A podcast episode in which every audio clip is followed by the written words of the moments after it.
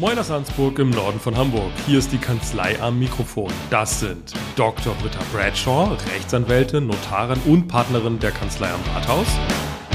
Mareike Lenoch, Rechtsanwältin, Notarin, Fachanwältin für Erbrecht und ebenfalls Partnerin der Kanzlei am Rathaus.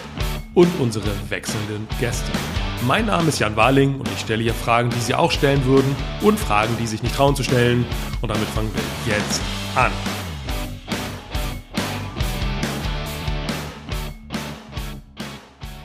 Ja, worüber wollen wir sprechen? Ich weiß nicht, Mareike hat das Thema sich heute Ja. ausgesucht. Wir wollen sprechen. Mein Wunschthema, mein Wunsch- Herzensthema quasi. Lass Aber mal das- raten, es geht um Tod. Ja, und, und das, ist, das verunsichert mich auch, weil es, es geht ja um Tod und gleichzeitig um, um junge Familien.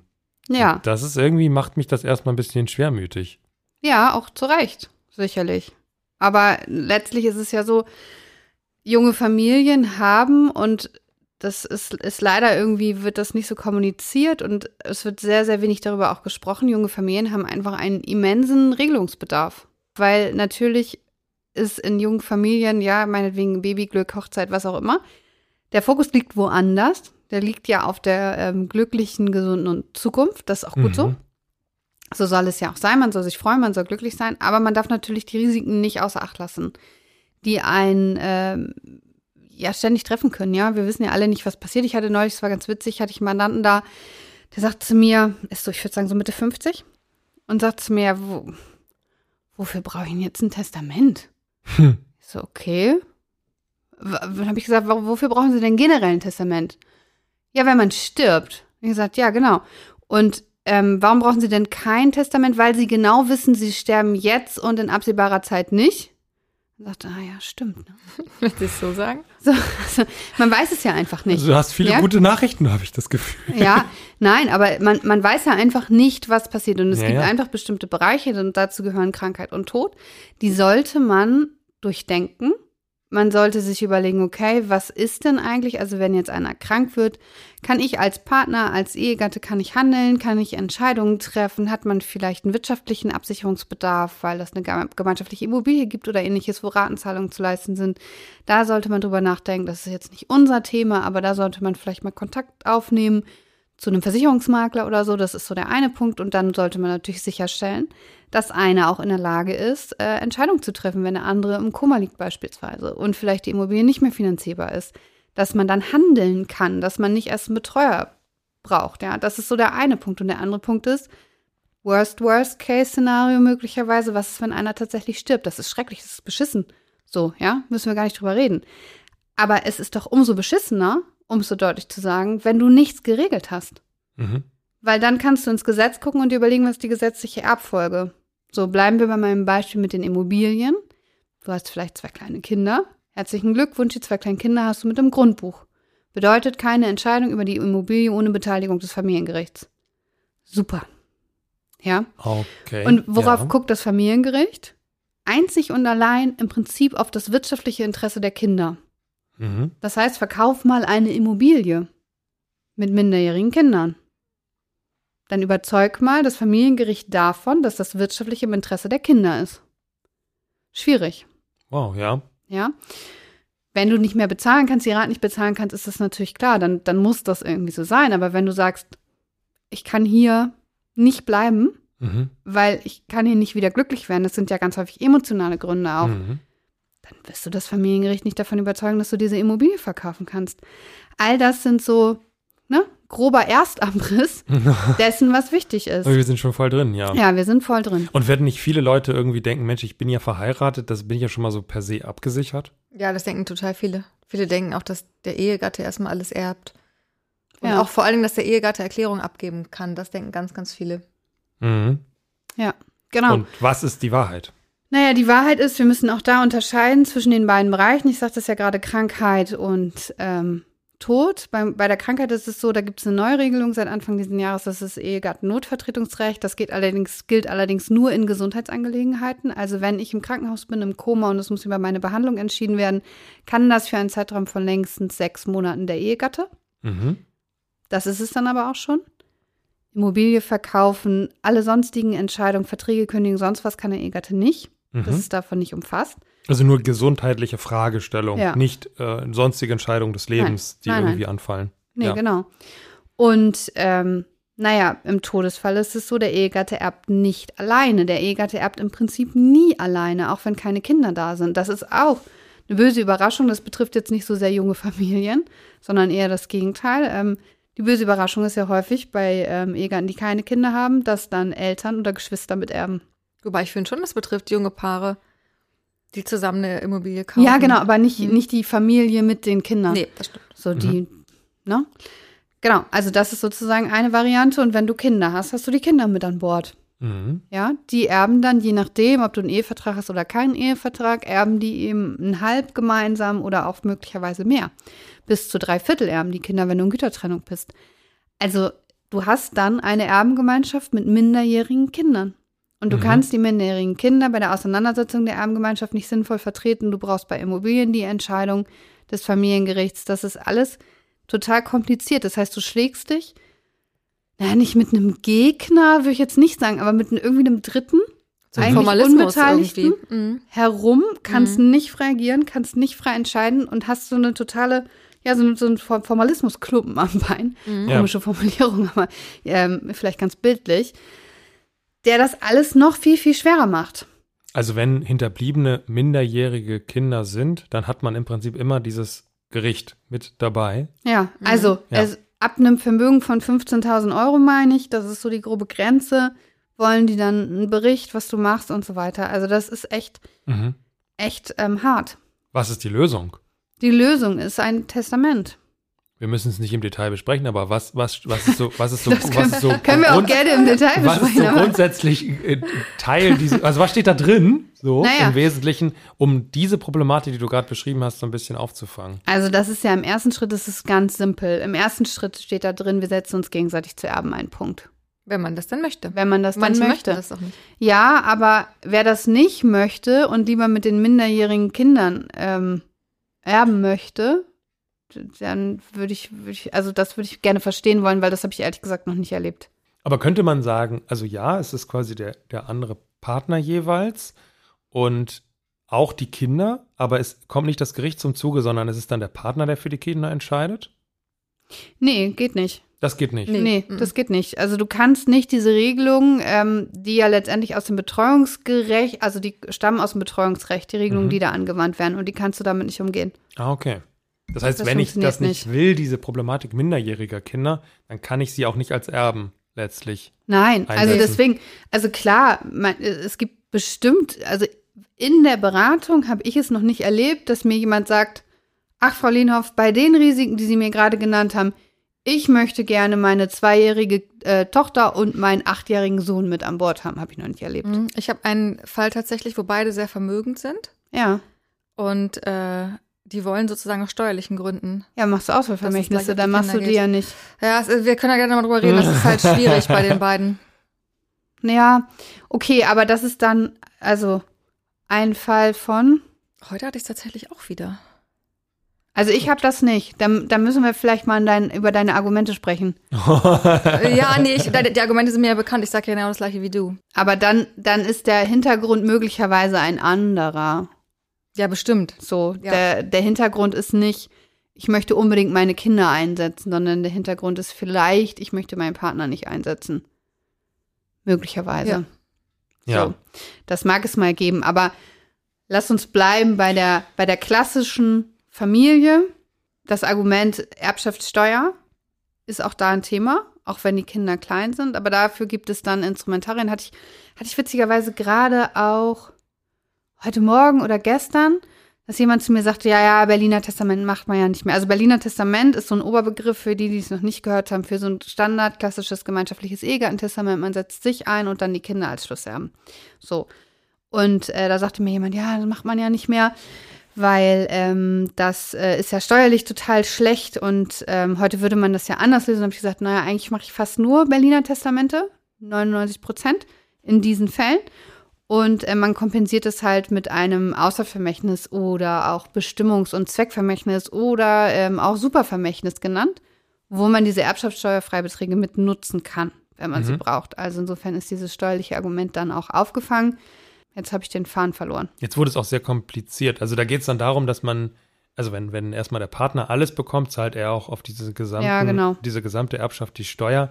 Aber man würde quasi die Freibeträge der Kinder schon mitnutzen wollen in diesem zu. Genau. Mhm. Das hast du dann immer. Situation.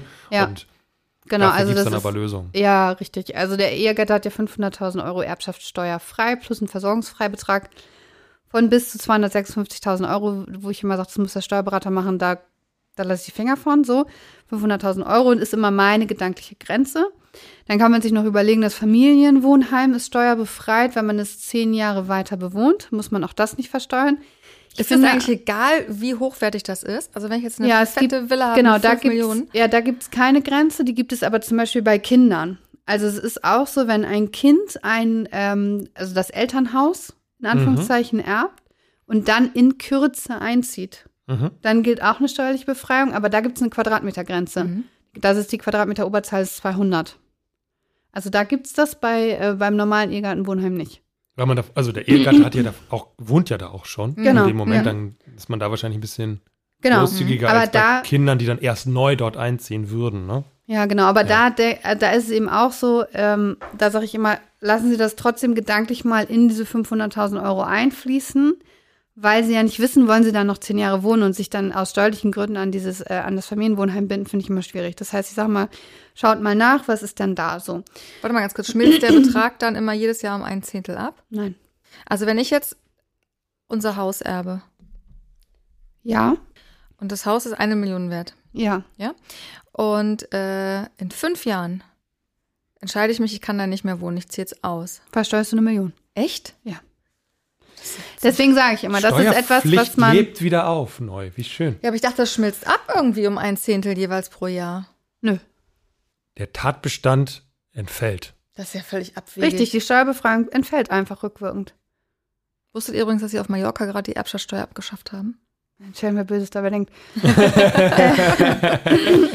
Okay, gut, aber es ja, also, genau. nicht ein, aber gut, okay. Nein, das schmilzt nicht ab. Und dann ist es so, dann hat man eben diese 500.000 Euro. Ich, deswegen lange Rede, kurzer Sinn. Ich rechne immer mit den 500.000 Euro, auch wenn man theoretisch diese Befreiung ähm, in Anspruch nehmen kann und natürlich noch diesen Versorgungsfreibetrag. Aber auf Nummer sicher geht man, wenn man sich anschaut, was habe ich und damit 500.000 Euro rechnet.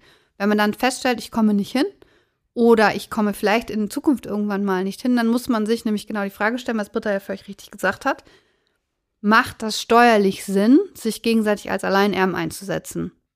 So, und da kann man dann schauen, was gibt es für Mechanismen, um trotzdem die ähm, Freibeträge der Kinder, das sind jeweils 400.000 Euro pro Elternteil, pro Kind, mitzunutzen. Und da hat sich äh, letztlich, ich weiß gar nicht, irgendwer hat sich das mal überlegt, innerhalb der letzten zehn Jahre irgendwann, würde ich sagen, ähm, rauskristallisiert, dass man mit Vermächtnissen arbeitet, die es dem äh, Längerlebenden ermöglichen, zu entscheiden, also letztendlich den Nachlass zu sondieren, zu schauen, was habe ich denn eigentlich? Was kommt dabei raus? Muss ich Steuer zahlen? Und wenn dabei rauskommt, ich muss Steuern zahlen, dann kann ich von diesem Vermächtnis Gebrauch machen, kann zwischen den Kindern auswählen, wie ich lustig bin. Einer bekommt was, einer bekommt nichts. Mhm. Streit ist dann natürlich vorprogrammiert, aber grundsätzlich ist das der Hintergedanke. Also der Längerlebende kann entscheiden, wer bekommt was, was genau bekommt dieses Kind oder auch ein Enkel, je nachdem, wie man es konstruiert, wann. Kann sich auch Rechte vorbehalten, also zum Beispiel eine Immobilie übertragen, sich dabei Niesbrauch vorbehalten. Also es ist total frei letztendlich und ist trotzdem steuerlich anerkannt. Ob das in 50 Jahren auch noch so ist, weiß ich nicht, weil natürlich die Gerichte es nicht so super finden. Also die Mhm. Finanzämter versuchen dagegen vorzugehen. Bislang ist es aber lediglich so, dass sich rauskristallisiert hat, man nimmt besser eine zeitliche Befristung rein. Das heißt, ist zu erfüllen binnen, keine Ahnung, fünf Jahren nach dem Tod. Ansonsten gibt es da eine Norm im Steuerrecht, die potenziell dazu führen könnte, dass man sagt, es kommt doch eher als Schenkung von demjenigen oder geht auf den Freibetrag des Zweiten. So, man nützt nicht den Freibetrag des Erstversterbenden. Ah. Aber ähm, bislang, wenn man das entsprechend konstruiert, funktioniert das. Und dann hat man diesen steuerlichen Effekt, den du eben angesprochen hast, dass man das verschenkt und die Freibeträge eigentlich braucht, den hat man dann aufgefangen. Erstmal ist das quasi so die, die große Joker-Karte. Also man delegiert im Prinzip diese ganze Entscheidung Ja. eigentlich an den Mhm. hinterbliebenen Partner. Ja. Und man hätte das bisher sogar so konstruiert, dass man das zeitlich mehr oder weniger unbeschränkt ausüben kann. Ja, es ist dann Das heißt, man tatsächlich. kann noch zehn Jahre später auf die Idee kommen, Mensch, ich ja, oder man kann sagen, ja ich es, also ich, ich, also man kann es auch so, konnte es so machen, dass man sagt, ähm, du kriegst ein Vermächtnis in Höhe deines Freibetrags, 400.000 Euro, Aber zahlbar ist das erst, wenn ich sterbe. Mhm. Ja, eigentlich ja super, weil dann verliere ich jetzt gar nichts, aber spare die Steuer. Und das funktioniert eben nicht, weil wenn es auf den Zeitpunkt des Todes fällt, dann gilt es als vom Zweitversterben kommen, Ja. kommt. Und um dem vorzubeugen, muss man jetzt eine zeitliche, Be oder wird, also wird empfohlen und wir machen es auch, eine zeitliche Befristung mit aufzunehmen. Und bei uns sind es fünf Jahre, weil ich denke mir, innerhalb der fünf Jahre hat man eigentlich dann Mhm. einmal geguckt, fällt Mhm. Oder nicht. Genau. Und ist das dann vielleicht so diese, diese Geschichte, wo man sagt, okay, das normale Berliner Testament ist schon nicht mehr quasi so on vogue, weil man diese, diese Thematik dann noch nicht da drin hat, möglicherweise. Ja, genau, aber es ist ja letztendlich, ich finde, das ist so, also es ist ja, die Konstruktion ist ja die Bleibt die gleiche, sie ist gleiche, nur ja, ergänzt, ja. ne? Ja. Kann man eigentlich, das hatte ich neulich nämlich gelesen, es kam mir komisch vor, da hat ein Notar ein gemeinschaftliches Testament gemacht, aber die Leute waren noch nicht verheiratet. Nee, das geht nicht. Das geht nicht, ne? Das ist unwirksam. Ja. es ist schon Gut. gelaufen. Fand ich auch ehrlich gesagt. Oh, wenn ich jetzt noch wüsste, welche Sache das war. Eieieiei. Was kann man dann machen, wenn so jemand aus eurem Berufsstand so Quatsch macht? Na, am, am Haftungsanspruch. Ja. ne? Ah. Ja.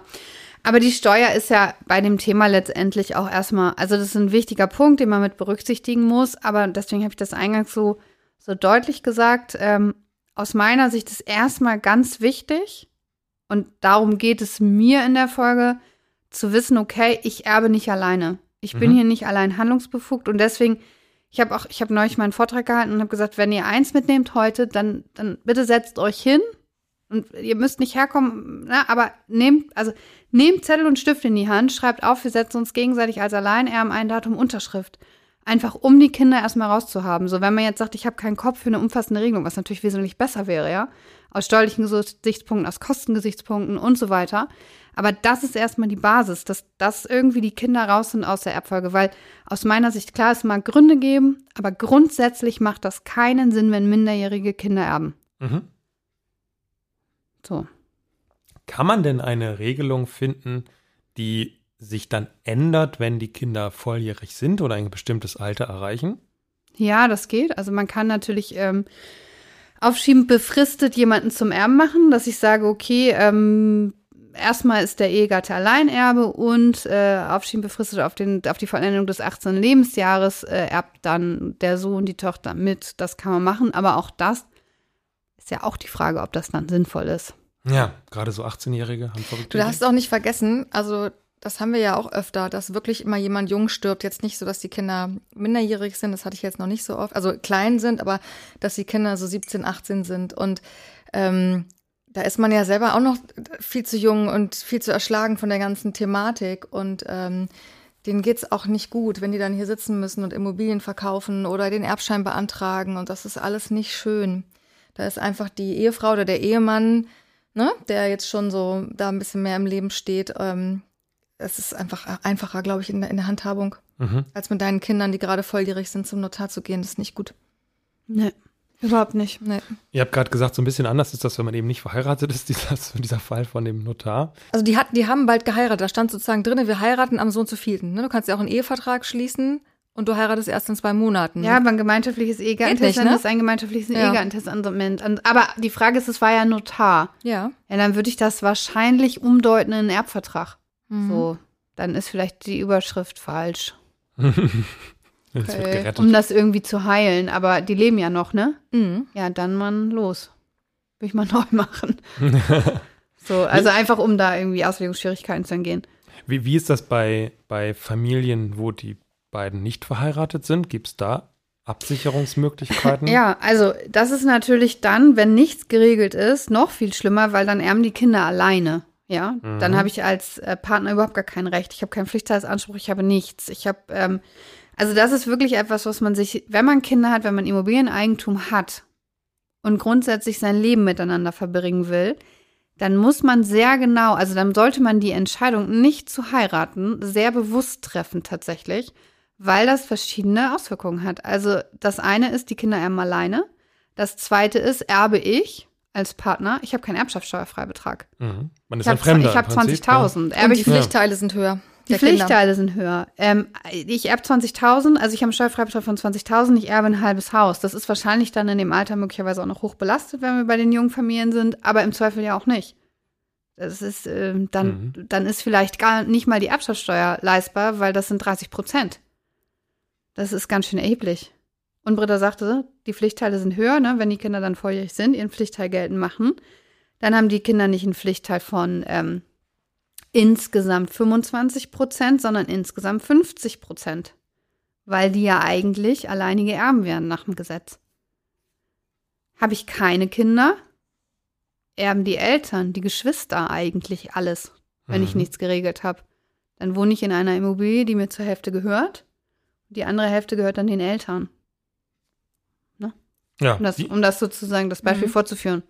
die Richtung hat man gar nicht so auf dem Zettel. Ne? Man denkt das immer, es geht nach vorne, aber es Mhm. kann auch mal nach hinten Ja. gehen. Mhm. Und das Problem ist, ist es wirklich so, dass dann häufig, also ich habe es immer wieder in der Praxis, dass es wirklich einfach böse Überraschungen sind für die Betroffenen. Ne? Und die Situation ist ja immer dann, wir reden ja nicht über einen 80-Jährigen, der dann gestorben ist, sondern wir reden darüber, dass jemand viel zu früh gestorben ist.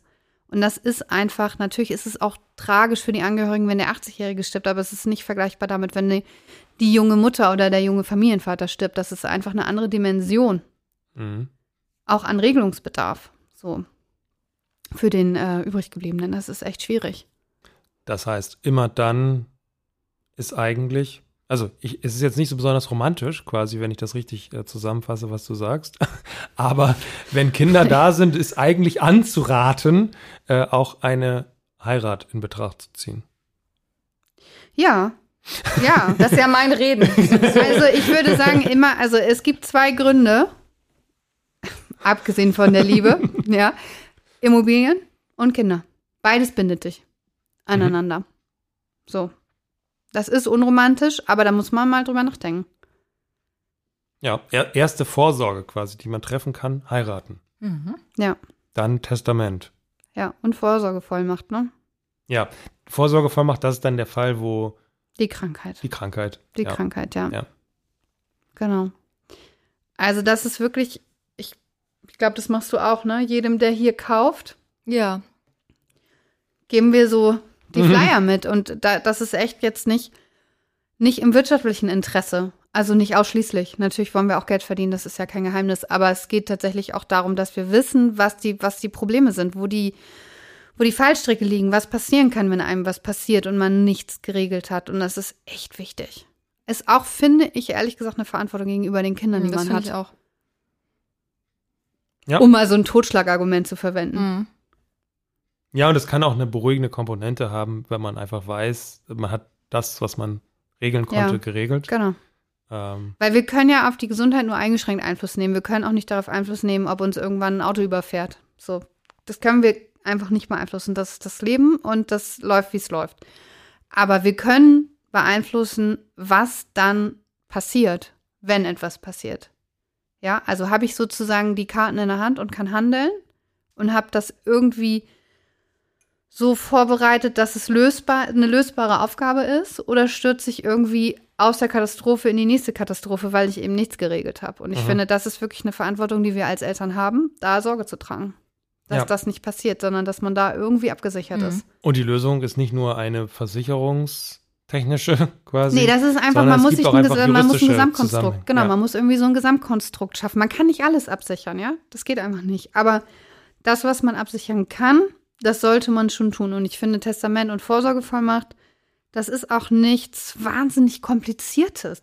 Und, Und- man muss dazu noch mal ganz kurz sagen, ne, das Kosteninteresse der Mandanten ist hier eigentlich im Vordergrund, weil wenn die das zum Zeitpunkt machen, wo sie gerade eine Immobilie erworben haben, die auch noch belastet ist und noch gar nicht so viel Vermögen aufgebaut haben oder vielleicht noch in einer Mietwohnung wohnen, dann ähm, sind die Urkunden natürlich auch vergleichsweise billiger, als wenn die das machen, wenn sie irgendwie 68 sind und schon voll ausgesorgt haben und noch ein Mehrfamilienhaus haben. Das geht ja immer nach dem Wert. Also es Ja. kann auch tatsächlich finanzielle Vorteile haben, das Ah, jetzt die- frühzeitig zu machen. Das Testament, auch wenn das gleiche drin steht, äh, kostet nicht immer das gleiche. Es ist davon abhängig, wie viel Vermögen Mhm. damit geregelt wird. Genau. Und ich sag mal, so ein, so ein Standard, ähm, so ein Standard-Testament, vierköpfige Familie, ne, zwei Erwachsene, zwei Kinder, das unterscheidet sich bei, bei normalen Vermögensverhältnissen, ja, wenn es nicht jetzt irgendwie Millionen sind oder eine Oldtimer-Sammlung da ist oder sonst irgendwas, was irgendwie so ganz besonders ist, ja. Das unterscheidet sich fast gar nicht in den inhaltlichen Regelungen. Nur, dass das Testament für, für junge Familien einfach bestimmte Passagen enthält, die man im Erwachsenenalter, wenn die Kinder erwachsen sind, nicht mehr hat. Also vielleicht können wir darauf auch noch mal einmal kurz eingehen. Was regelt man denn eigentlich noch neben der Erbfolge und diesem Steuerding? Man regelt natürlich auch noch, wer sich kümmert. Mhm. Ja, also man regelt, wer kümmert sich, wenn wir beide verstorben sind. Wer bekommt die Vormundschaft? Mhm. Dann regelt man vielleicht noch darüber hinaus, wer soll sich kümmern, bis, also sollen die Kinder, wenn sie 18 sind, rankommen an den Nachlass? Soll das noch verwaltet werden? Dann nimmt man noch eine Testamentsverstreckung auf. Das regelt man zum Beispiel auch. Das würde man nicht mehr regeln, wenn man 68 ist und die Mhm. Kinder 40. Mhm. So. Üblicherweise jedenfalls. Aber die inhaltlichen, die, die Erbeinsetzung und das Auswahlvermächtnis ist in, den, in vielen Fällen identisch. Wenn ich nicht eben eine Sonderkonstellation habe, wie wahnsinnig viel Vermögen oder ich habe ein bedürftiges Kind, was irgendwie eine andere Regelung braucht. Aber im Zweifel bedeutet das, und dann greift Britta's Argument mit den Kosten, ich muss dieses Testament vielleicht nie wieder ändern. Mhm. Vielleicht kann es auch immer so bleiben. Vielleicht Mhm. aber auch nicht, ne? Das weiß man nicht. Aber Mhm. es ist möglich. Mhm. Jetzt ist die Frage, Mhm. es war ja auf deinen besonderen Wunsch, diese Folge. Mhm. Bist du jetzt glücklich? Hast du alles gesagt, was du sagen wolltest? Ja, ich denke. Also wirklich ganz wichtig ist, sich einfach damit einmal auseinanderzusetzen und zu schauen, habe ich Regelungsbedarf. Wer Kinder hat, hat Regelungsbedarf. Punkt. Es muss nicht unbedingt ein notarieller Regelungsbedarf sein, aber es muss irgendwie klar sein, der, der länger lebende oder auch derjenige, der, der gesund ist, kann handeln für den Kranken und der länger lebende kann irgendwie Entscheidungen treffen. So, das muss man einmal regeln. Nehmt Ja. es euch zu Herzen. Oder? Mhm. Ja, So. schon. Finde ich gut. Vielen Dank, dass Sie bei uns waren. Und sollten Sie eine Frage haben, die ich Britta und Mareike doch nicht gestellt habe, schreiben Sie mir an fragen.kanzleiamikrofon.de. Um keine Folge zu verpassen, abonnieren Sie unseren Podcast. Bis zum nächsten Mal. Tschüss und bleiben Sie neugierig.